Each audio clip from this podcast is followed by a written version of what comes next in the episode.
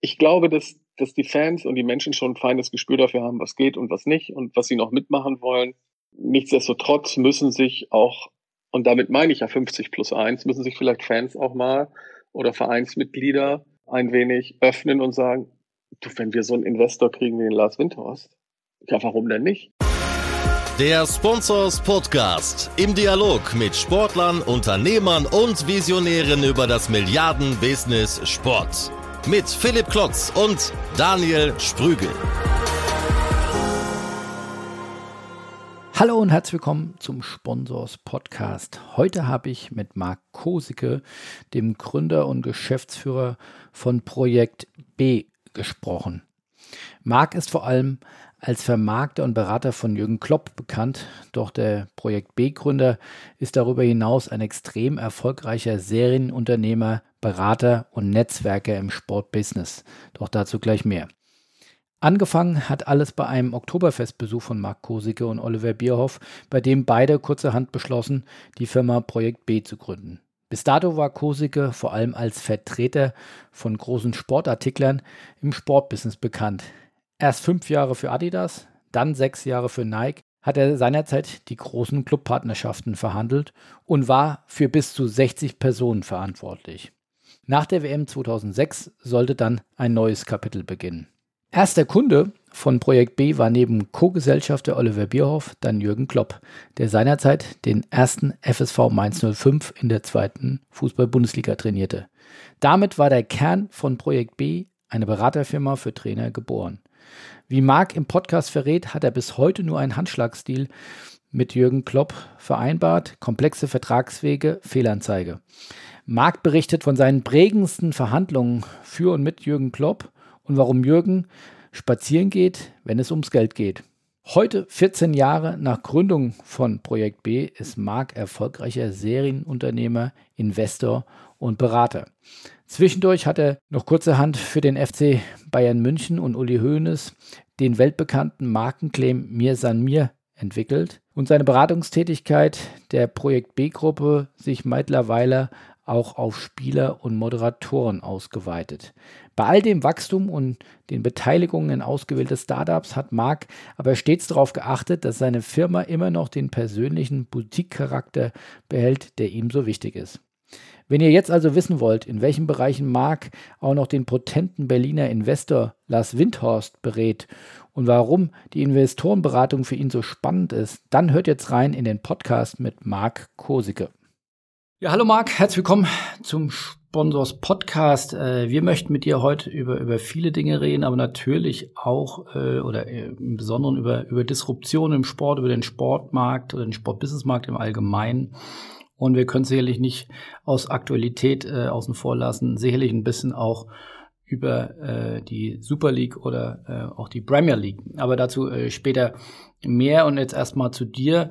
Äh, in der Wirtschaft, wir lesen gerade viel über Disruption und wenn man mal zurückblickt, die Anfänge von Pro Projekt B, deiner Firma, äh, damals hast du ja auch ganz viele Geschäftsmodelle aufgebrochen. Äh, wie war die Anfangszeit äh, von Projekt B? Nimm uns doch äh, gerne mal mit.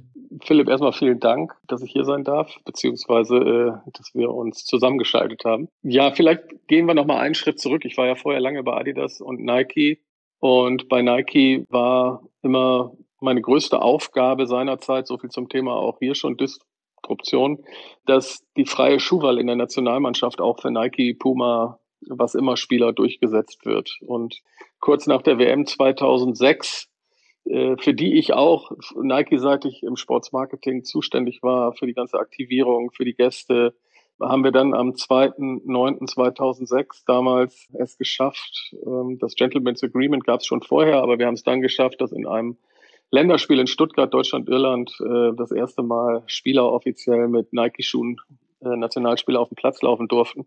Und damit war irgendwie so ein bisschen meine Mission erfüllt ich hatte so das Gefühl 2006, oh, die WM. Ich sage immer, ich war so der, der, der Kaiser von, von Nike, weil ich einfach irgendwie über weit über 25 Spiele im Stadion geschaut habe, war ich so sehr müde. Und dann kam noch dieser Erfolg, der immer in meinem CFI, in meiner Zielvereinbarung war, dass ich das irgendwann schaffen sollte. dass, dass da die, die Gerechtigkeit äh, auf dem Platz herrscht und jeder in seinem Arbeitsmittel seinen Sport betreiben kann, auch in der Nationalmannschaft. Da war dann so die, die Frage, oh, so, jetzt warst du zwölf Jahre bei den Sportartiklern, was machst du jetzt? Und Oliver Bierhoff hat damals schon, der war Markenbotschafter von Nike, immer gesagt, du, wenn du mal was machen willst, ich unterstütze dich da und ich investiere damit, weil ich glaube, du bist ein guter Unternehmer und ein Berater in dem Sport, der mit seinen Werten und wie er es so angeht, äh, total Erfolg haben kann. Das hat Oliver Bierhoff damals schon äh, in dir gesehen. Also war ja auch dann für sich schon weit, oder? Ja, ja, der wir haben damals ja auch viel über das Thema äh, Manager der Nationalmannschaft gesprochen, als er es dann äh, schlussendlich 2004 ja auch wurde. Und da hat er wahrscheinlich, und, und ich habe ihn auch betreut immer bei Nike, schon als Spieler. Und er hatte immer wahrscheinlich so den, den Eindruck, hey, der läuft nicht ganz blind durchs Leben und kann es vielleicht ein bisschen. Und dann saßen wir 2006 das war das erste Mal oder das zweite Mal, dass ich überhaupt auf dem Oktoberfest war, weil mir die Gläser da zu groß sind saßen wir da zusammen und er auch sehr müde ne, nach der WM und sagte dann so, boah, wollen wir nicht irgendwas gründen und du machst dich jetzt selbstständig und wir vermarkten erstmal mich und äh, gucken mal, was da so zukommt. Und dann hat, hatten wir ja immer oder ich hatte immer diesen Anspruch Leadership, Fußball-Leadership. Ähm, auch bewusst Fußball ist ja unsere Subline in Deutsch und Leadership ist ja so ein eingedeutschtes Wort mittlerweile in Englisch. Und ich fand immer Leute spannend. Also ich fand eh immer Führung spannend hatte das große Glück, dass ich, wie viele von uns da im Sport, auch diese Karriere durchlaufen habe, vom Klassensprecher über Mannschaftsführer bis hin zu der Tatsache, dass bei Adidas als Student, als Sportstudent schon mehrere Studenten, andere Studenten und freie Mitarbeiter in drei Ländern geführt habe, Deutschland, Belgien, Niederlande damals. Und darüber hinaus, ja, habe ich gedacht, irgendwie gibt so viele Leadership-Typen im Sport. Wie lassen die, also Trainer, Sportdirektoren, Geschäftsführer, wie lassen die sich eigentlich beraten? Lassen die sich beraten? Und dann habe ich relativ schnell gemerkt, dass die ziemlich einsam sind. Und habe damals gedacht, okay, dann fangen wir mit Oliver an und schauen mal, was da so zukommt an Leadership, Persönlichkeiten. Das ging dann relativ schnell, dass ich mich bei Nike verabschiedet habe und habe zum Ende des Jahres noch so eine Abschiedsfeier gegeben und da war unter anderem Jürgen Klopp auch und ich sagte, hier Jürgen, das ist mein Nachfolger und er was machst du denn jetzt? Und ich sage, ja, ich werde jetzt auch so ein schmieriger Berater und dann hat er damals gesagt, ja, du, du, ich habe ja hier nie Geld bei Nike bekommen, weil du das immer so wegverhandelt hast. Wird Zeit, dass ich mir mal so einen schwierigen Berater zulege und du dich um meine Belange kümmerst. Ja, dann kam bei Jürgen sozusagen äh, Klient der war damals, damals was war er damals noch Trainer bei damals Mainz? Spielt, ja, ja, Mainz spielte gerade, ist gerade wieder abgestiegen in die zweite Liga. Aber darüber haben wir gar nicht so gesprochen. Er fand mich auch äh, einigermaßen in Ordnung und hatte da auch das Gefühl, dass ich seine, ja, seine Dinge für ihn adäquat regel. Und ähm, ja, dann war das natürlich, das konnte man damals nicht absehen. Ich fand ihn schon immer so spannend, dass ich ihn auch damals zu Nike als Markenbotschafter geholt habe. Aber dann haben wir halt angefangen, ähm, auch Trainer zu beraten. Und ja, dann ging es relativ schnell, dass sich auch andere dieser Idee anschlossen. Aber Stichwort Disruption, das ist dann ein Stück weit auch Zufall gewesen oder ist dann auch gewachsen? Also die Grundidee Leadership war da, aber Bierhoff war ja dann eher, gut, war dann Manager. Ähm, das war die, die Grundidee, was ja heute Projekt B vor allem groß und auszeichnet, ähm, ist ja die Trainerberatung. Und das war jetzt nicht direkt auf dem großen Konzept Stunde Null schon ausgebreitet, sondern hat sich ein Stück weit entwickelt. Man muss sagen, dass, dass also ich, Trainer waren auch ein, ein Ziel. Also für mich immer, weil ich Trainer total spannend fand und diesen oder finde und diesen Beruf äh, Bundesliga-Trainer oder äh, einfach auch so vielfältig und wie der sich entwickelt hat in den ganzen Jahren. Das war schon, aber wir haben einfach erstmal klein angefangen. Ne? Gesagt, okay, ich mache jetzt mal die Vermarktung vom Oliver. Ich war ja ganz allein. Ich hatte vorher ein Team von 60 Leuten in drei Länder und am Tag 140 E-Mails und dann habe ich mich selbstständig gemacht und da kamen am Tag vier E-Mails und zwei davon waren irgendwie so GMX-Spam. Immer wenn es mal geplinkt hat, da oh, war man ganz aufgeregt als Selbstständiger, dass jetzt ganz was Tolles passiert.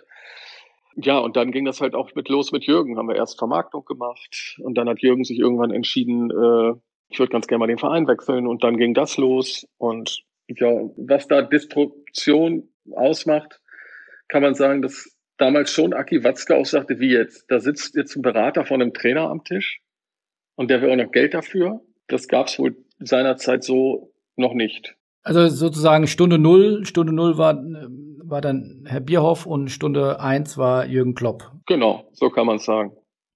Und äh, nochmal ein, einen halben Schritt vielleicht noch zurück, weil so viel Sportjournalist steckt dann ja doch noch auch in mir das unmoralische Angebot von Nike an den DFB. Hast du das dann auch unterbreitet oder äh, war das davor oder danach? Ich habe es noch unterbreitet, weil ich in dem Job noch war. Ich glaube, das war im, lass mich lügen, im September 2007, Oktober 2007.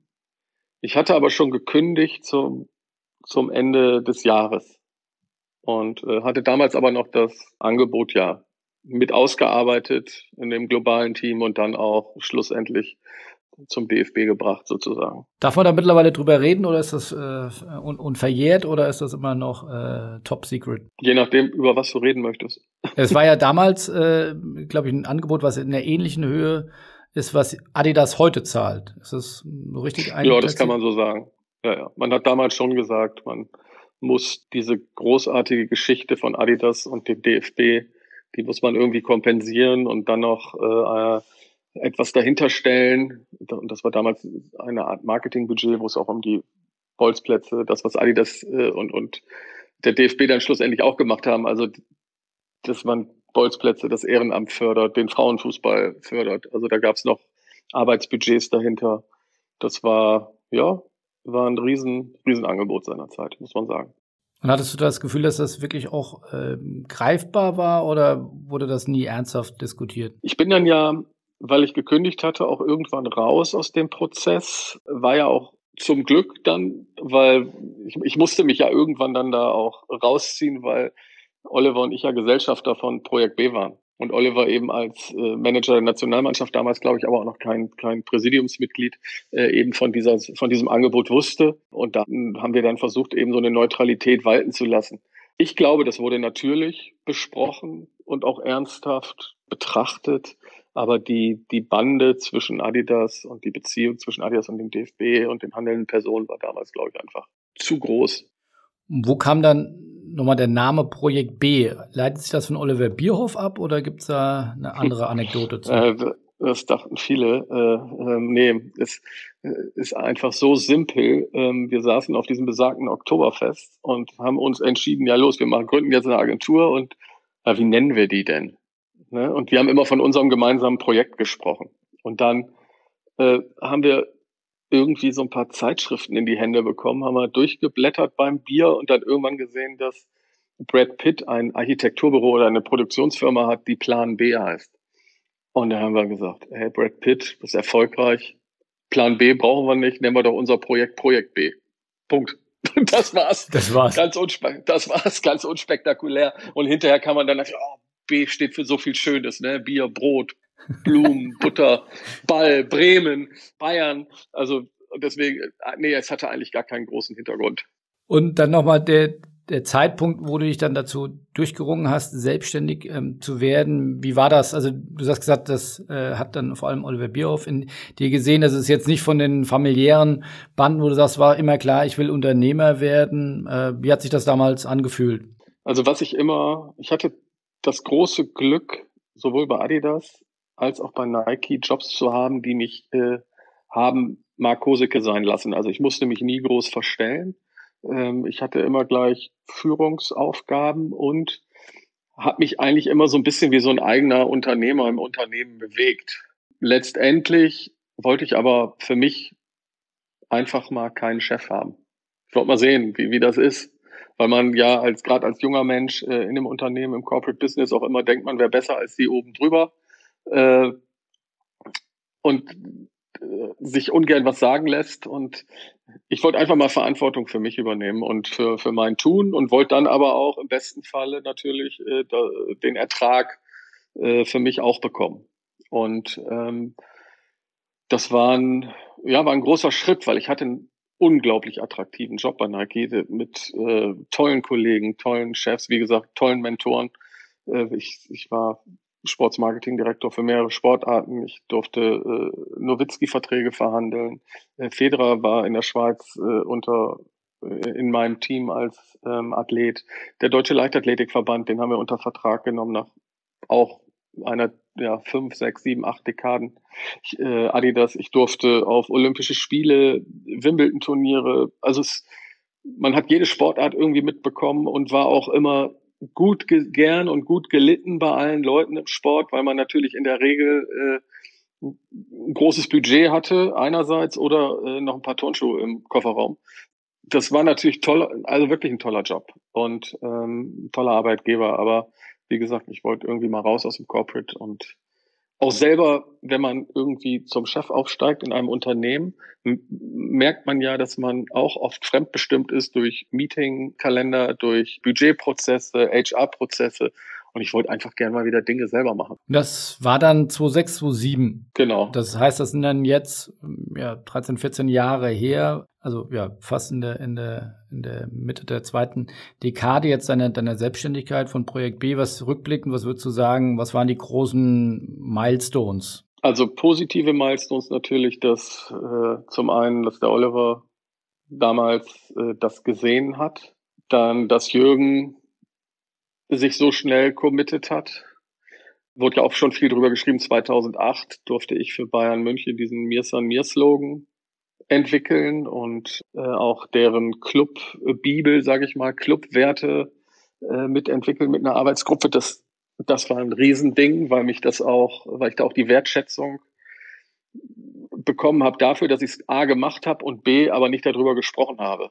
Wie no, nochmal, das Mir sein Mir ist aus deiner Feder äh, entstammt, oder? Ja, ja, ja, ja. Das war 2008, saßen, da kam Klinsmann kurz danach zu Bayern München. Und ich saß mit dem Oliver im Flugzeug zu einem, ich glaube, das war damals immer, es gab so einen FIFA-Kongress, IFA oder ich weiß es gar nicht mehr, wie es hieß. International Football Arena von diesem Marcel Schmid, genau. Und da, und da saß Uli Hoeneß auch im Flieger, äh, der musste auch in die Schweiz und der hat so ein bisschen gewettert damals über äh, die die neue Spielergeneration und die Spieler aus dem Ausland, dass die gar nicht so richtig sich mit Bayern München befassen, dass sie die Werte gar nicht nach draußen tragen. Das, und dann habe ich ihn so gefragt, Herr Hönes, Bayern München, was bedeutet das denn? Wie, was bedeutet das? Ich so, ja, ist das irgendwo niedergeschrieben? Ich war bei Adidas, ich war, war bei Nike, wir hatten immer äh, so Unternehmensbibeln, ne, den Maxims bei Nike, ähm, Impossible is Nothing bei Adidas. Äh, es gab eine Überschrift, dann gab es äh, verschiedenste Werte, die, die, die jeder Mitarbeiter, ähm, ob er an der Poststelle war oder der Topmanager, äh, nach außen tragen musste und diese Botschaften senden muss. Nee, sowas haben wir nicht. Aber das weiß man doch. Ich sage, vielleicht wissen die Spieler das ja nicht. Was machen sie denn mit dem kleinen Jungen, der aus Tutzing oder Oberammergau zu Ihnen kommt und ins, ins äh, Nachwuchsleistungszentrum, was erzählen Sie ihm denn? Was ist Bayern München? Welche Werte sollen hier gelebt werden? Und genauso Luca Toni oder Frank Ribéry. Und das fand er ganz spannend und dann sagt er, können Sie sowas? Habe ich natürlich klar gesagt. Ne? Ich war, war äh, selbstständig, musste irgendwie Geld verdienen und habe gesagt, ja, das kann ich. Und dann gesagt, okay, was brauchen Sie? Ich brauche einfach nur eine Arbeitsgruppe, aber eine sehr heterogene, also von Zeugwart über jemanden aus dem Merchandising, aus der Akademie bis hin zu einem Vorstandskollegen. Äh, das war damals Andi Jung, der dann auch dabei war. Und dann gab es diese Arbeitsgruppe und dann hat der Hönes gesagt, aber vier Wochen gebe ich Ihnen Zeit und ich will nur Sie sehen. Und Otto, aber nicht so Roland Berger Schlipsträger-Typen. Ne? Und dann war ich vier Wochen tatsächlich bei Bayern München an der Sebener Straße damals und habe mit Menschen gesprochen und habe ja, Dinge entwickelt. Und für mich war von vornherein klar, dass, dieses, dass diese ganze Bibel nur Mir San Mir heißen kann. Weil das war, ich habe das irgendwann mal gelesen, als ich noch jünger war und mich zurückerinnert an die Zeit, wenn ich mit meinem Vater im Weserstadion war, äh, als, als Bremer und Werder-Fan. Und die Bayern kamen mit dieser Attitüde und haben in der 90. Minute gewonnen. Und das war so für mich, das ist Bayern München. Wir schauen nicht auf die anderen. Mir ist an mir. Ja, ich habe damals leider äh, entgegen dem Ratschlag meiner Frau das ganze Ding viel zu schnell verkauft, weil ich so glücklich war, dass sie das alle so toll fanden.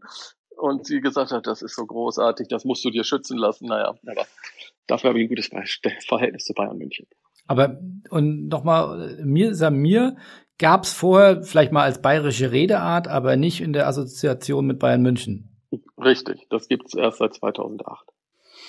Es ist auf jeden Fall äh, sehr durchdrungen, den FC Bayern. Und da das mir auch nicht klar war, dass das äh, einer Texterschmiede entsprungen ist, äh, ja, ja, gebührt dir umso mehr äh, Respekt. Äh, das scheint ja der richtige Slogan oder die richtige Mission gewesen zu sein. Das Witzige war damals so, dass ich gefragt habe, wie wird denn das eigentlich geschrieben? Ich habe das irgendwann mal gelesen, ich habe es aber vergessen, das ist schon so lange her. Wird das mit äh, R am Ende geschrieben, also M-I-R? Äh, und dann, ja, ja wie wird es eigentlich geschrieben? Da war so in der, in der Gruppe, hm, wie wird es eigentlich geschrieben?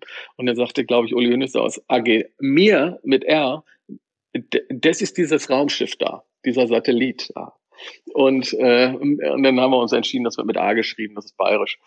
Das war, das war ganz schön. Und gerade als Bremer das gemacht zu haben, ist natürlich äh, irgendwie dann auch ein besonderer Milestone. Gibt es auch ähnlich spektakuläre Milestones? Also ich finde den jetzt so spektakulär, weil der eigentlich so unbekannt ist. Ne? Das, das meiste ist ja dann bekannt. Also das, der erste Vertrag für mich jetzt, äh, der erste Trainervertrag Jürgen Klopp zu Borussia Dortmund 2008, das, das war für mich schon ein großer, großer Milestone.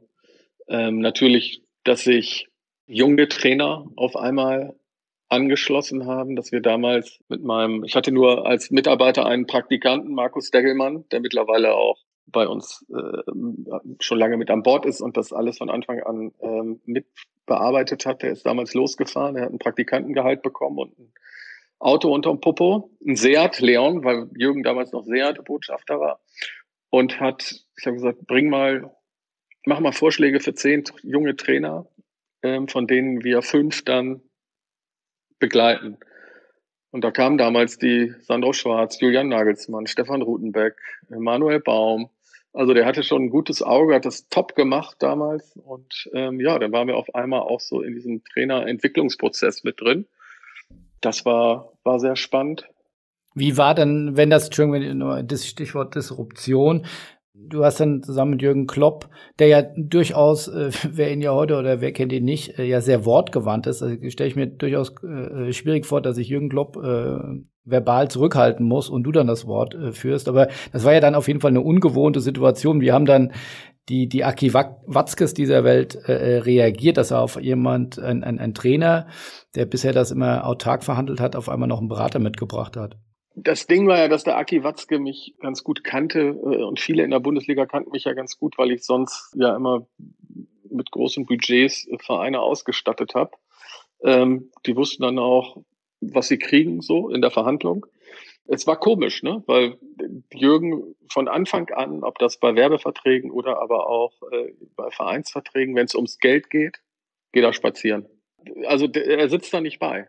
Und das ist natürlich, äh, wir sprechen uns natürlich vorher ab, äh, was wir uns so vorstellen, aber äh, wir, und solange über Fußball gesprochen wird in diesen Meetings, halte ich aber sowas von meinem Mund, weil meine Meinung da überhaupt nicht zählt und nicht gefragt ist. Aber ähm, wenn es dann ums Geschäft geht, äh, übernehme ich dann. Also so ist die Aufgabenverteilung. Und dann gibt's dann nach dem Spaziergang entweder einen Klaps oder, oder einen Kinn, Kinnhaken. ja, oder man trifft sich halt nochmal. also mit jemand, also dann äh, einen anderen Tag oder muss nochmal nach, nachtelefonieren oder was auch immer. Ja. Das war damals auch, da hat der Aki Watzke, weiß ich noch, dass er, wie du gehst jetzt raus. Also Geld, da will nichts mit zu tun haben. Das macht der Marc. Das hat der Marc ganz gut gemacht dann offensichtlich. Äh, ja, ich weiß es nicht, vielleicht am Anfang noch nicht so gut, aber mittlerweile äh, geht's. ja, nee, war, war, war alles gut. Wir sind dann zu Borussia Dortmund und ja, dann natürlich klar, so sportliche Erfolge, wo man dann dran teil hat, ne, wie, wie dem ersten Meistertitel, dann dem Double.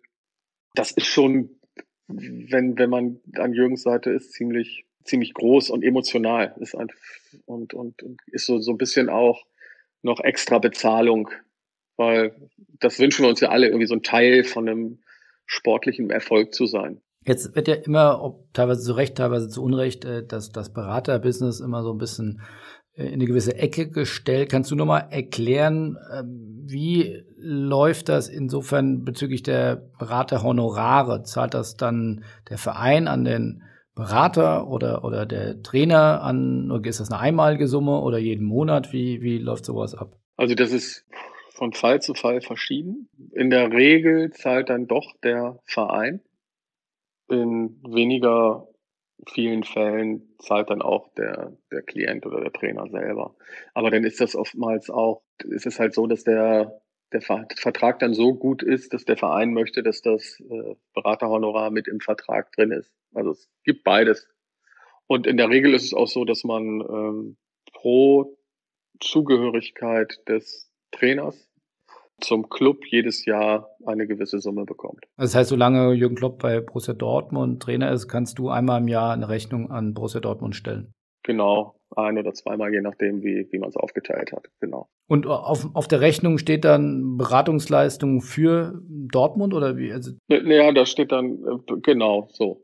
Also das, der, der Club ist dann der Auftraggeber. Okay, und dann ging es weiter, dann bist du ja relativ auch mengenmäßiger gewachsen, dann kam doch irgendwann auch äh, äh, Herr Nagelsmann mit dazu und andere äh, sehr prominente Ja, die hatte Trainer. der Markus damals ja schon in der, mit Julian haben wir ja seit der U16 über die U19 bis hin zum Hoffenheim und dann äh, dem Leipzig-Deal gearbeitet. Ja, ganz schnell kam damals äh, Holger Stanislawski dazu. Ne? Ich hab, das, das war und André Schubert. Ähm, ich habe also Stani, ich habe damals einem Freund geholfen, Moritz Volz, der in England Fußball gespielt hat und den ich aus Nike-Zeiten noch kannte, weil der damals 15 war, als er zu Arsenal London gegangen ist. Und der hatte mich gebeten, hilf mir mal, ich will wieder nach Deutschland. Und da hatte ich ihm geholfen, zum FC St. Pauli zu kommen. Und da saß mir damals Helmut Schulte, ähm, Stanislawski, Moos Volz und ich an einem Tisch und dann guckte der Stani mich an und sagte damals, ey Digga, du siehst ja aus wie ich. Und, und dann haben wir natürlich viel gelacht und dann so Quatsch gemacht mit, ist auch nicht schlecht, wenn du mal nicht da bist, setze ich mich auf die Bank und so. Und dann haben wir uns eigentlich eine Woche später nochmal verabredet und eine Zusammenarbeit besiegelt. Großartiger Trainer, großartiger Mensch und äh, kann ich nur den Hut vor ihm ziehen, wie er auch den den Übergang geschafft hat, dann irgendwann zu sagen, so, Fußball reicht mir irgendwie, ich möchte meine ganzen Qualitäten und Erfahrungen einbringen und hat dann ja diesen Top-Rewe in Hamburg. Macht er immer noch, oder? Ja, ja, ja, ist der erfolgreichste Rewe in Norddeutschland. Also wie er sich damals da reingehängt hat und wie er so seine Teamführungsfähigkeiten äh, da untergebracht hat, das ist schon großer Sport von ihm. Dann hat er ja zwischenzeitlich auch, glaube ich, im ZDF äh, da noch mitkommentiert, aber jetzt zurück zum Trainer kann man sich bei ihm nicht mehr vorstellen, oder doch? Er ist jetzt schon lange raus, ne? Vielleicht, wenn irgendwie jemand mal die verrückte Idee hat und sagt, wir brauchen noch mal einen, der hier alle wach küsst und äh, das ganze Ding hier nach vorne bringt, dann könnte ich mir vorstellen, also schlechter geworden ist er bestimmt nicht. Und dann hast du ja irgendwann auch angefangen, dich an anderen Unternehmungen auch zu beteiligen. Also, also ich glaube, es gibt ja verschiedenste äh, Unternehmen, wo du dann auch noch, äh, ja, dann sozusagen die, die Kernidee Projekt B dann auch noch äh, ein Stück weit skaliert hast. Ja, also das, wir haben uns dann irgendwann, habe ich den Henning Rieselmann, der damals noch bei Match IQ war, äh, kennengelernt und dachte, wow, was ein energetischer Typ, der ist bei Match IQ damals rausgegangen und ähm, ich fand den so gut und ich mag es immer, gute Leute äh, zu fördern und habe gesagt, Henning, ich glaube, Geschäftsführer wirst du jetzt von einer Agentur, das war On-Site oder ist On-Site, die in erster Linie äh, Trainingslager und Freundschaftsspiele, Stadioneröffnungstage, so, solche Dinge organisieren mit einem ganz interessanten Geschäftsmodell. Und ich gesagt, ich, ich bin da gerne bei und suche mit andere Investoren, die die an dich auch glauben. Ich glaube, der Maschmeyer sagt immer bei der Höhle der Löwen, ich glaube in erster Linie an die Gründer und dann an die Idee. Und äh, das finde ich auch immer so ganz, ganz spannend, wobei die Idee schon gut war, aber der Henning Rieselmann das, das Thema total schnell und klasse entwickelt hat. Ähm, da ist Mehrheitsgesellschafter, äh, kann man ja auch nachlesen, ist äh, Sport 5. Genau. Aber ähm, und ich hatte mit Sport 5 in meiner Karriere auch bei Adidas und Nike schon immer viel zu tun und da haben wir gesagt, habe ich mich da beteiligt. Ich schaue immer, dass ich mich an Dingen beteilige, die, wo ich vielleicht auch einen Impact habe ähm, und, und die ich auch verstehe. Also deswegen äh, ist es bei mir immer schwierig, wenn jemand kommt und irgendwas ganz technologisch Interessantes, was nicht zum Sport gehört oder so, entwickelt hat, da kann ich mich einfach nicht beteiligen, weil ich das nicht kapiere. Also da ist mein Horizont dann wahrscheinlich nicht weit genug für. Und äh, wie, wie geht's On-Site heute? Also mit dem ganzen Corona trifft das auch ähm, On-Site und, und Match IQ, also diese, diese Cluster an, an Agenturen, die dort für, die vermitteln ja hauptsächlich dann Trainingslager, Trainingsspiele. ist natürlich eine richtig, richtig harte Zeit. Ja, das, ähm, man kann sich vorstellen, letztes Jahr äh, im Sommer waren nicht so viele Trainingslager, nicht so viele ähm, Freundschaftsspiele, Saisoneröffnungsspiele. Letztes Jahr im, was haben wir jetzt? Jetzt diesen Winter sind auch nur sehr wenige Mannschaften irgendwo hingeflogen, ne? weil es wurde ja durchgespielt äh, im Prinzip bis auf eine halbe Woche. Von daher ähm, ist das ist das hart, aber die Jungs haben es geschafft, dass äh, wir da immer noch mit einem Gewinn rausgehen und ähm, ja, Chapeau, also großartige Leistung. Gibt es weitere Unternehmen, an denen du beteiligt bist? Ja, ich bin unter anderem an der Five Aside GmbH beteiligt. Das ist ein ähm, ehemaliger Mitarbeiter von mir, den ich auch gern fördern wollte, der sich auch gern selbstständig machen wollte und der mit einem anderen Mitarbeiter zusammen die, die Vermarktung von Mats Hummels und anderen äh, Fußballspielern äh, angeht. Also Timo Werner ist noch dabei. Dann ähm, haben die verschiedenste äh, Modelle entwickelt äh, für Unternehmen, die sich bei Ihnen melden können, wenn sie ein, äh, ein geeignetes Testimonial suchen. Also ein Stück weit wieder back to normal business. Also wenn man sagt, also wenn man von außen drauf guckt, hätte man ja gedacht, wenn man Berater machen will, dann eher mit Spielern, weil die haben im Zweifel höhere Gehälter und da ist es auch ähm, gelernt. Ähm, drehst du das Rad dann jetzt wieder ein Stück weit zurück? Ähm, ja, ich drehe ja nicht zurück. Ich habe ja Spieler noch nie gemacht, aber ich merke natürlich, ich habe mich da auch jahrelang gegen gewehrt, aber es kommen natürlich vermehrt Spieler auch zu mir, die die jetzt schon über ihre Karriere danach nachdenken und sagen, ja, ich brauche vielleicht noch mal einen guten Vertrag oder es kommen Familien, die sagen, ja, wir würden nicht gerne in so, in so eine große Agentur, könnten Sie sich vorstellen, mit unserem Sohn zu arbeiten. Und äh, wir haben uns jetzt mal äh, für einen entschieden, das ist Mario Götze. Kam jetzt letztes Mal auch irgendwo, also wir arbeiten schon über ein halbes Jahr mit Mario Götze zusammen und also wir jetzt als Projekt B auch. Ne? Und ja, weißt du, ich habe, ich glaube, jetzt zwölf Jahre nur Trainer gemacht und alle haben immer gesagt, ah, wie toll. Und trotzdem, also wir haben, äh, dann, dann kommt man nicht in so ein, so gibt's kein Geschmäckle und sowas. Und am Ende äh, haben trotzdem so viele Spielerberater angefangen, Trainer zu machen, dass ich immer gedacht habe, hm, warum mache ich das eigentlich nicht auch? jetzt mal andersrum. Ich habe mich da lange gegen gewehrt und habe dann gesagt, okay, wir suchen uns mal eine Handvoll Spieler aus äh, und gucken mal, ob wir das auch können.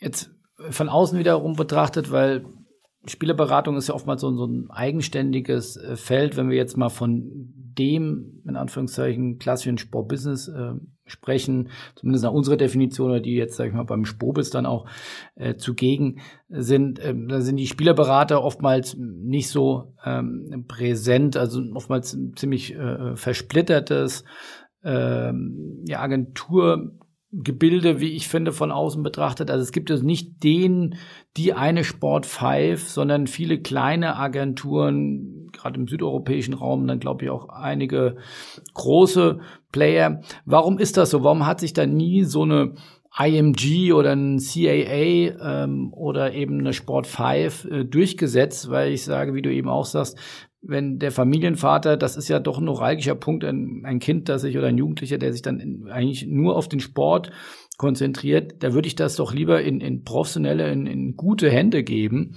Ähm, hilft es da nicht, wenn man da eine große Agentur ist und, und ja, eben auch über, über Vertrauen schafft, über, über Größe und über Professionalität? Also Größe ist ja nicht immer gleich Professionalität. Also, und äh, andersrum heißt es auch nicht, dass, dass es unprofessionell ist, wenn man klein ist.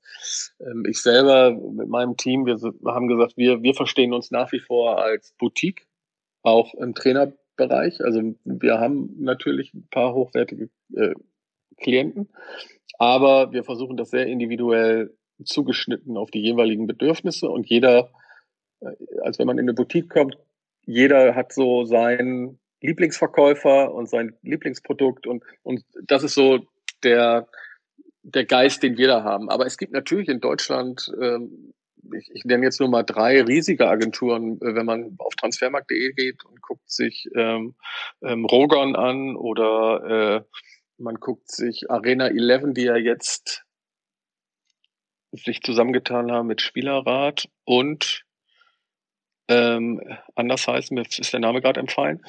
Roof, Roof ähm, und dann noch äh, das Thema ähm, Sports 360, die vorher Sports Total waren.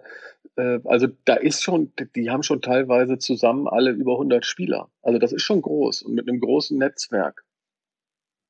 Äh, von daher, in Deutschland gibt es schon große, sehr, sehr große Agenturen, Spieleragenturen, die allerdings dann auch mehrere Geschäftsführer haben und mehrere, ähm, also es ist meistens ein Zusammenschluss von mehreren Spielerberatern mit ihren Spielern.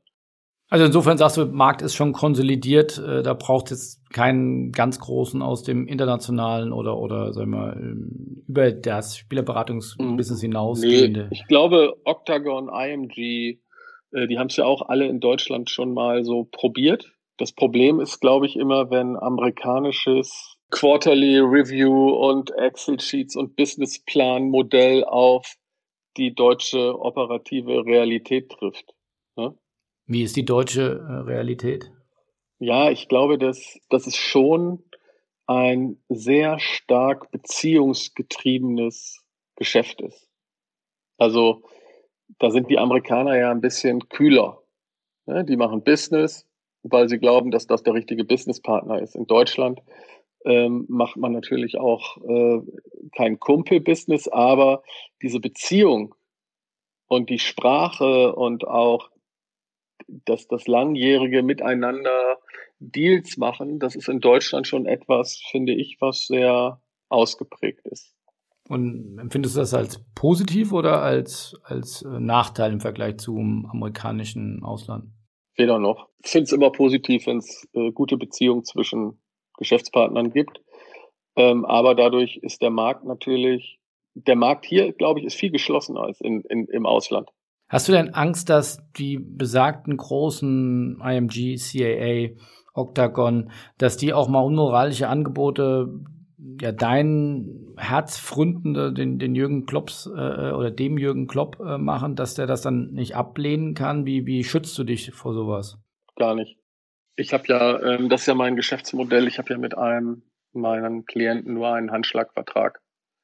Und das funktioniert gut. Ähm, ich habe vor einem halben Jahr hat Julian Nagelsmann unsere Agentur verlassen und ist zu einem, zu einer der eben genannten großen Spielerberatungsagenturen gegangen. Das ist dann halt so. Also ich bin da, Angst habe ich eh nicht. Also von daher, ich finde, wenn jemand alt genug ist, so alt wie ein Trainer und entscheidet, ich will mit dir nicht mehr zusammenarbeiten, dann gibt es natürlich noch Verträge für, für, für das, was gerade läuft.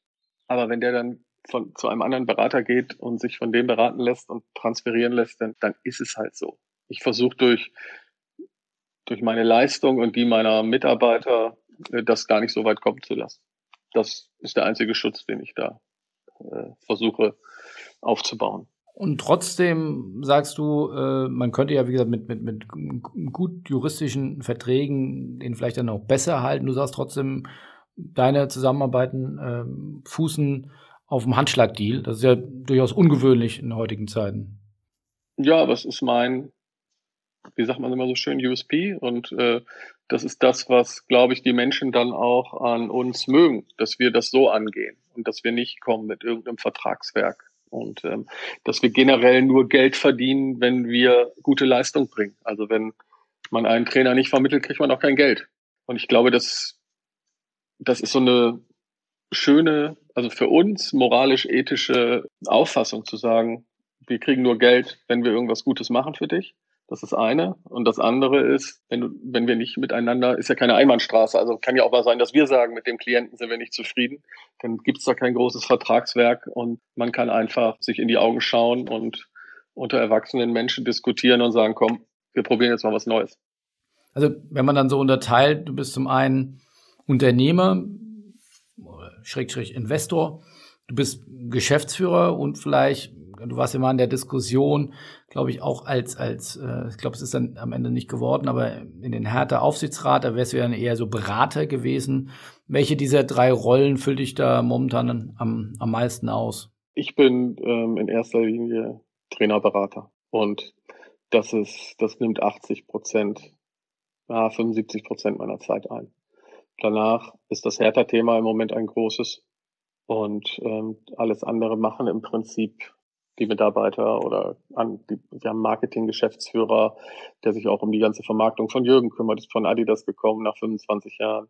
Ich, für das Thema Players Business haben wir jemanden, der das ganze Player Management auch bei Adidas gemacht hat. Deswegen, ich, ich versuche mich tatsächlich in erster Linie äh, auf mein originäres Business, was ich am besten kann, zu konzentrieren. Wie groß ist die Gruppe, sage jetzt mal, Projekt B mittlerweile? Wie viele Mitarbeiter? Wir sind zu acht. Das ist immer noch sehr überschaubar. Ja, ja, ja, wir sind ja eine Boutique. Deswegen, äh, nee, wirklich. Also das ist so, das reicht. Also das ist perfekt für all das, was wir so machen. Und kannst du das noch ein bisschen ausführen, was du mit Hertha machst? Also berätst du dann ähm, Herrn Windhorst äh, bei seinen Unternehmungen im Fußball oder? Genau, erstmal, also erstmal ist das ja momentan die einzige Fußballunternehmung, die er hat. Er ist auf mich gekommen irgendwann, weil er sagte, ich brauche mal jemanden, der im Hintergrund ein wenig äh, mir Expertise auf der einen Seite gibt, auf der anderen Seite aber auch nachweislich bewiesen hat, dass er mit großen Clubs ähm, eine gute Zusammenarbeit hinbekommt. Und das ist, glaube ich, etwas, was wir immer, das war schon bei Nike so, was wir auch jetzt immer gut schaffen. Wenn wir irgendwo einen Trainer haben, haben wir immer ein sehr, sehr gutes Verhältnis zur Clubführung, weil alle gehen ja in die gleiche Richtung hoffentlich. Und das war bei Hertha eine Zeit lang nicht so. Und ähm, da habe ich dann eben im Sinne von Tenor, von der Gruppe, die Lars Windhorst äh, führt, habe ich eben das Mandat bekommen, im Namen von Tenor verschiedenste Gespräche mit Hertha zu führen, um diese Partnerschaft möglichst erfolgreich werden lassen. Könnte man jetzt sarkastisch sagen und ketzerisch, er läuft ja super, wenn man sich die Tabelle anguckt, aber äh, wie immer ist das Ganze ein Prozess und damals haben wir alle zusammen vereinbart, dass Hertha da äh, mit, mit Carsten Schmidt auch jemanden noch an die Spitze bekommt, der, der den Verein auch nochmal weiterentwickelt. Und das geht, glaube ich, wenn, wenn das Sportliche einigermaßen äh, wiederhergestellt ist, äh, alles so in die richtige Richtung gerade. Ja, mit Bobic ja jetzt auch eine große, wichtige Personalie. Ja, hat der Verein, ja, ja, hat der Verein super gemacht, dass sie da äh, jemanden, der ein bisschen, der sogar härter äh, Blut hat, ähm, auf der einen Seite, auf der anderen Seite jetzt einen anderen Traditionsverein aus einer ähnlich volatilen Lage in die, wenn man so will, auf jeden Fall schon mal zweimal ins DFB-Pokalfinale einmal gewonnen, in europäischen Wettbewerb jetzt vielleicht sogar in die Champions League geführt hat. Äh, da setzt man natürlich dann große Hoffnung äh, im sportlichen Bereich auch auf Freddy Bobic. Kannst du soweit sagen, wie, wie, wie lang ist das Projekt da von Herrn Windhorst angelegt? Der Lars sagt immer, dass, dass er das so lange machen will, bis Hertha auf der europäischen Fußballlandkarte seinen Namen gemacht hat und ähm, sich seinen Namen gemacht hat. Und das kann schon noch ein paar Jahre dauern. Aber deine Rolle ist da eher inoffiziell Berater, ihm, ihm zur Seite stehen und jetzt keine offiziellen Posten äh, wie. Nee, nee, nee, nee, nee. Aufsichtsrat macht ja der Jens Lehmann. Ja. Und ähm, ich bin nicht in den Aufsichtsrat.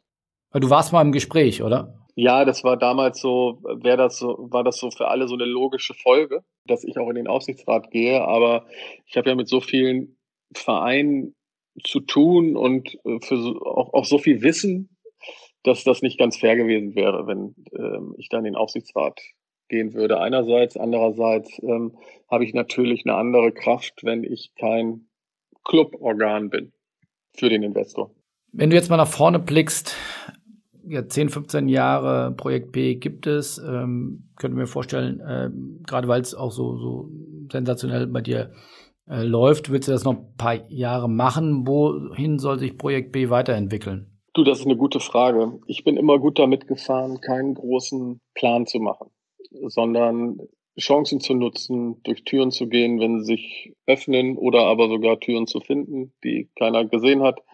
Von daher glaube ich, werden wir uns weiter auf diesem sehr, sehr anständigen Niveau bewegen einerseits.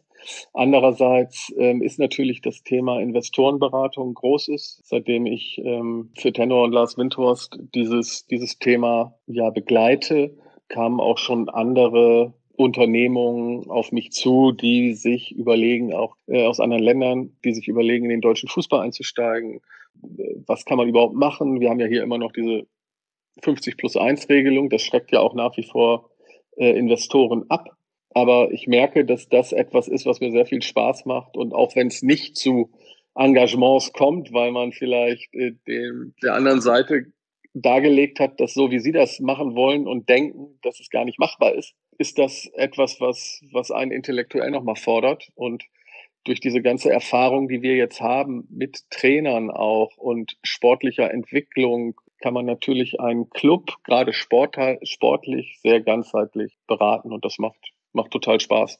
Glaubst du, dass sich die Investoren-Thematik oder im Speziellen die 50 plus 1 Thematik oder Regel jetzt nochmal kurz- oder mittelfristig ändern wird? Also gerade unter der besonderen Betrachtung jetzt der Corona-Herausforderungen und, und der finanziellen Nöte? Ich glaube schon. Ich glaube, dass man das, und das hat der Martin Kind äh, ja auch schon probiert äh, mit, mit, mit einer Reihe von Dossiers, dass man, glaube ich, das zulassen sollte unter klar definierten Bedingungen. Und Corona und die fehlenden Zuschauer haben ja jetzt schon gezeigt, dass viele schon auf Kante genäht waren, viele Vereine. Und ich glaube, dass, dass Investoren, das klingt immer so, so negativ, ne? Aber ich habe jetzt so viele gute Erfahrungen mit Investoren gemacht, ob es in England ist oder aber jetzt auch mit einem Lars, der, der einfach Geld in einen Club gibt, um diesen Club zu entwickeln und sein Know-how und anbietet, auch bei Themen wie Vertrieb und Marketing Gewehr bei Fuß zu stehen und Hilfe zu leisten. Deswegen ist, ist ein Investor, finde ich, immer, immer mehr gefragt. Und wenn wir uns mal ehrlich die Bundesliga angucken, haben wir mit Hoffenheim, mit Leverkusen, mit RB, mit Wolfsburg Vereine, die ja Investoren haben. Ich glaube, Augsburg hat jetzt, jetzt, jetzt noch einen weiteren genau. Investor hinzugeholt. Ich finde auch jetzt gerade mal, was in Hoffenheim passiert ist oder auch äh, bei RB, das ist ja aller Ehren wert. Und man sieht ja, dass, dass diese Vereine auch mit dem Geld sehr, sehr gut und weise umgehen. Und warum sollte das nicht mit anderen Investoren genauso passieren? Glaubst du, dass Corona den Fußball substanziell verändern wird? Das ist eine gute Frage. Ich glaube, dass wir an so einer Grenze sind, des Akzeptablen. Ne? Und wir, du hast eingangs ja die Super League erwähnt. Das ist natürlich etwas, was die Leute zu Recht, auch ich, der in diesem Business arbeitet, nicht mehr verstehen kann. Alle klagen über die Überbelastung der Spieler, zu viele Wettbewerbe und noch äh, Länderspiele und dann soll auf einmal noch ein komplett neuer Wettbewerb, der dann auch noch ein Closed Shop ist und alles ähm, in Frage stellt, was wir so an, an Sportethos kennen, nämlich äh, durch Leistung sich zu qualifizieren und mitzumachen, der, der das einfordert, ähm, ich glaube, da, da ist dann bei den Fans zu Recht oder auch den Fußballliebhabern und auch vielen in diesem Geschäft, auch bei den Spielern und bei Trainern, da ist dann irgendwann mal, ist es gut, dann reicht's. Und da müssen wir halt sehen, dass wir das nicht überdrehen, das Rad. Da bin ich mit dir, also mit, äh, absolut nicht überdrehen, aber wäre es nicht auch man nicht irgendwo auch in dem Spagat zwischen einerseits einer Weiterentwicklung, wie es sonst die ganze Welt auch tut, und andererseits habe ich ja so die Traditionalisten, die un, un, unbedingt äh, verharren wollen in dem, in dem Bestehenden.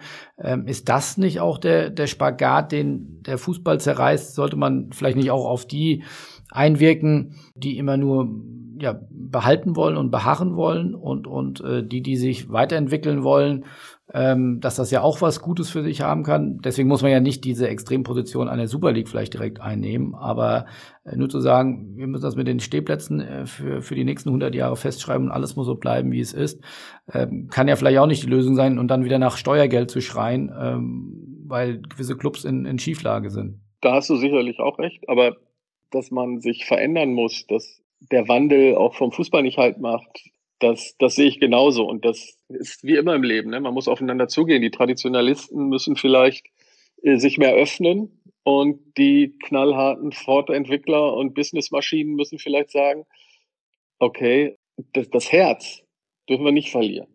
Und so schön das jetzt auch ist, Fußballspiele zu schauen, kennen wir da alle. Wer schaut denn gerne Fußballspiele ohne Fans? Und die Fans wenden sich auch gerne sonst, glaube ich, wenn Sie irgendwann das Gefühl haben, jetzt das Maß voll, dann wenden Sie sich halt den lokalen Fußballclubs wieder mehr zu. Oder ich glaube, dass dass die Fans und die Menschen schon ein feines Gespür dafür haben, was geht und was nicht und was sie noch mitmachen wollen. Nichtsdestotrotz müssen sich auch, und damit meine ich ja 50 plus 1, müssen sich vielleicht Fans auch mal oder Vereinsmitglieder ein wenig öffnen und sagen, du, wenn wir so einen Investor kriegen wie den Lars Windhorst, ja, warum denn nicht? Und natürlich darf der dann auch sagen, äh, ich hätte gern ein bisschen Einfluss auf, aufs Management-Team hier und auf, auf die Ausrichtung des Clubs, weil ich bezahle die ganze Marie. Das wird aber noch eine Diskussion sein, die lange geführt wird. Das glaube ich auch, ja.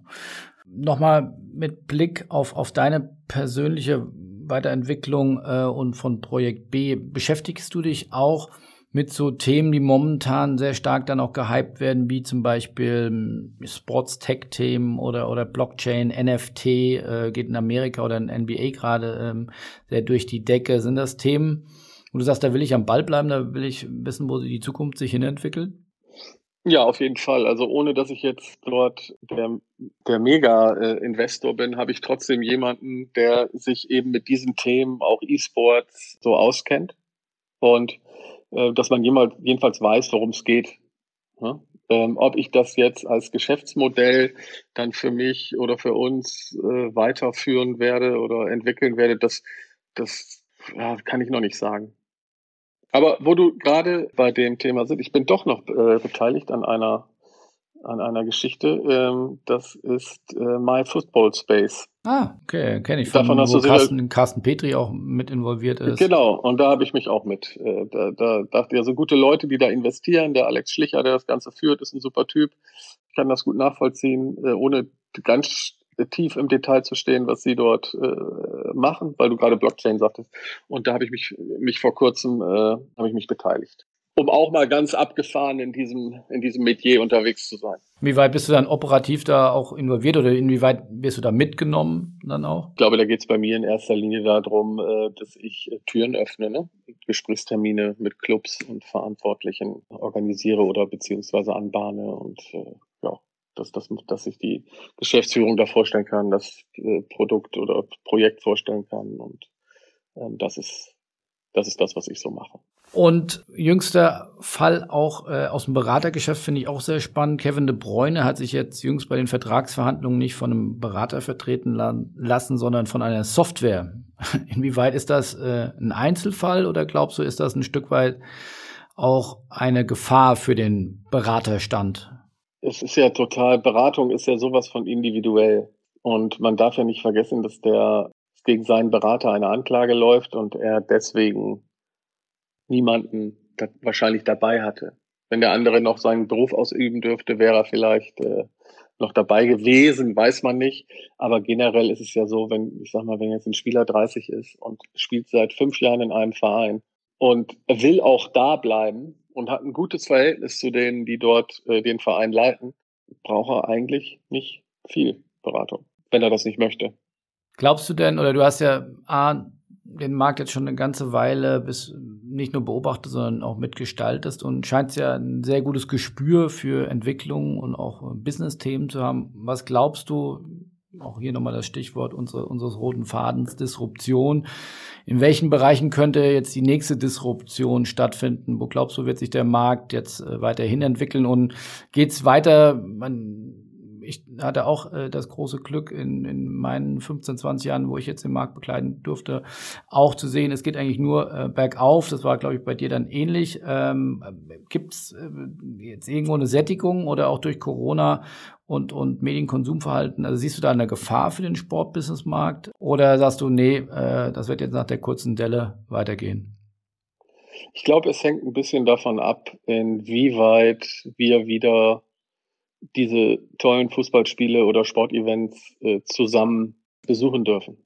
Weil auch die, die, die großen Unternehmen natürlich, ähm, auch wenn die Werbebande immer noch da ist, aber diese Aktivierung am Spieltag und das Emotionale, wenn das nicht irgendwann zurückkehrt, dann wird es relativ schnell, glaube ich, eine Sättigung geben dann, wenn, wenn, wenn wir uns jetzt vorstellen, in den nächsten zwei, drei Jahren wäre Fußball, äh, ob es jetzt international ist oder national, nur ein reiner Fernsehsport, glaube ich, wenden sich die Menschen irgendwann schon ab, weil sie Dinge machen wollen, im Erleben mit anderen. Und selbst wenn du vor dem Fernseher sitzt und schaust dir ein Spiel mit Zuschauern an, habe ich das Gefühl, wir erleben das zusammen.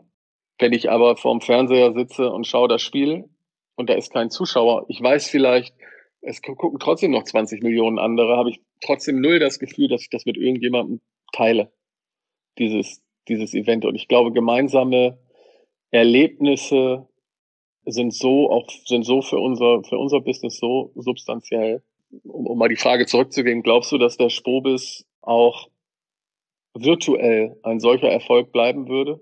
Also ich glaube, es wird anders und wir, wir entwickeln vielleicht ja, ein ganz schönes Spiegelbild. Also wir entwickeln uns natürlich auch weiter. Also wir wollen aber natürlich wäre ja auch grotesk mit ein bisschen Blick in, in, den Rückspiegel, wenn man sagt, äh, endlich haben wir es verstanden, nur noch digital treffen ist, ist die tollste Sache der Welt. Ähm, weil, wie du sagst, äh, es ist ja geprägt von Menschen und äh, von, von Beziehungen äh, die, und von Entscheidern, die miteinander reden und sich austauschen und äh, sich hoffentlich dann auch durch äh, verschiedenste Dinge, die wir dann auf die Bühne bringen, dann auch inspirieren lassen und miteinander diskutieren. Diese ja, Verbindlichkeit, die man dann hat, wenn man zwei Tage dann in Düsseldorf ist, ist natürlich eine ganz andere, als wenn ich jetzt nur am Stream das verfolge und eher in der passiven Rolle bin. So kann ich einfach deutlich mehr Dinge machen, nicht nur, nicht nur aufnehmen, sondern auch reden und, und neue Menschen kennenlernen. Diese ja, Multitouch-Fähigkeit äh, gibt es einfach digital nicht. Und ich glaube, es lässt sich auch nicht äh, kompensieren. Es gibt aber andere spannende Dinge, äh, sicherlich, die, die für Menschen, die sich das vielleicht nicht leisten können oder wollen, oder die nur mal sehr selektiv zu einem Thema äh, dazu springen wollen. Da, glaube ich, macht es durchaus Sinn. Insofern wollen wir auch das, das Beste aus beiden Welten zusammenbringen ja, und, und genau. planen genau. somit auch einen, einen hybriden Spobis, auch selbst wenn es jetzt äh, äh, Best Case läuft mit Impfen und wir wirklich auch in der Lage wären oder erlaubt wären, von Gesundheitsämtern und, und der Messe äh, dort in, in vollem Umfang den Spobis durchzuführen. Also wir hoffen und wir glauben das, äh, die Zahlen geben das her oder die Konzepte geben das her. Aber wie, das ist jetzt Kaffeesatzleserei, wie es auch kommen wird, wir wollen auf jeden Fall einen hybriden Spobis machen und sozusagen, das wird auch nicht mehr weggehen. Also insofern, äh, ich sehe da auch viel Chance, aber äh, auf jeden Fall wollen wir auch wieder äh, als festen oder als den festen Bestandteil, als das Besondere, äh, dass ich, wie du sagst, das größte Klassentreffen äh, Europas, äh, das Zusammenkommt, das kann man nicht ersetzen. Und ähm, da so viel, so viel Screens kann man jetzt, glaube ich, nicht im Büro aufhängen. Das wie, wie von der NBA, nach dem Motto, so viele Menschen werden, sind jetzt mit ihnen da. Ich glaube, wie gesagt, das lässt sich nicht digitalisieren. Ähm, das ist auch, glaube ich, ganz gut so. Dass äh, Beziehungen braucht man ja viele Jahre, um die gut aufzubauen und und äh, bedürfen eben auch einer gewissen Regelmäßigkeit der Auffrischung und ähm, das wollen wir auch in Zukunft weiter bedienen und da sind wir auch sehr guten Mutes, dass das auch schon in diesem Jahr, aber in Zukunft natürlich dann äh, umso mehr erfolgen wird. Und das, ähm, ich glaube, um das vielleicht abzuschließen, dass vielleicht die Menge an Events vielleicht äh, rückgängig äh, oder rückläufig sein wird, aber die Highlights, zu dem ich im B2B-Bereich jetzt dann doch den Spobis dann zählen würde, äh, dann eher vielleicht noch mehr Strahlkraft bekommen oder sagt, ja, ich reise zwar nicht mehr so viel, aber dafür packe ich jetzt mal einen Koffer genau. und setze mich äh, in die Bahn oder in den Flieger oder ins Auto. Da bin ich voll bei dir. Genau das äh, wird auch im Sport, bei Sportevents, das ist bei Business Meetings, das ist, äh, ich sag mal, ich vergleiche das immer so ein bisschen mit äh, dem Fleischkonsum. Ne? Jeder äh, versucht, den runterzuschrauben, also die meisten, die ich kenne, und, und dann aber eben nur noch zu sagen, so jetzt dann aber am Wochenende oder wann auch immer beim Grillen mal das richtig gute Steak. Und, ähm, und so wird das, das finde ich eigentlich für unsere Welt auch ganz gesund, dass wir uns auf, deswegen sind wir auch eine Boutique, ne? dass wir uns auf hochwertige, ja, und, und einzelne Dinge sehr, sehr stark konzentrieren. Und, und da wird der Fußball, wenn man wieder ins Stadion gehen darf, die Bundesliga auch auf jeden Fall dazugehören. Super. Das ist doch ein hervorragendes Schlusswort. Insofern vielen Dank für die, für die große Reise von, ja, vom Oktoberfest äh, und der Gründung von Projekt B über, über spannende Insights. Äh, also ich zumindest exklusiv erfahren hier, äh, dass du der Schöpfer von Mir ist an mir bist, äh, bis hin zu äh, Zukunftsgeschäftsfeldern äh, von dir und auch sicherlich der Branche, äh, das verstärkt Investoren Einzug halten werden in die Bundesliga oder noch mehr äh, Investoren. Ähm, das sehen wir ja auch vielleicht kurze Abmoderation auch bei anderen Sportarten. Ähm, Private Equity ist da teilweise in äh, Rugby, glaube ich, eingestiegen, im, im, im Volleyball. Äh, die, die DFL äh, macht gerade einen Investoren-Pitch um einen Teil der Auslandsrechte. Also ich glaube, es ist ein Thema, was uns auf jeden Fall noch beschäftigen wird.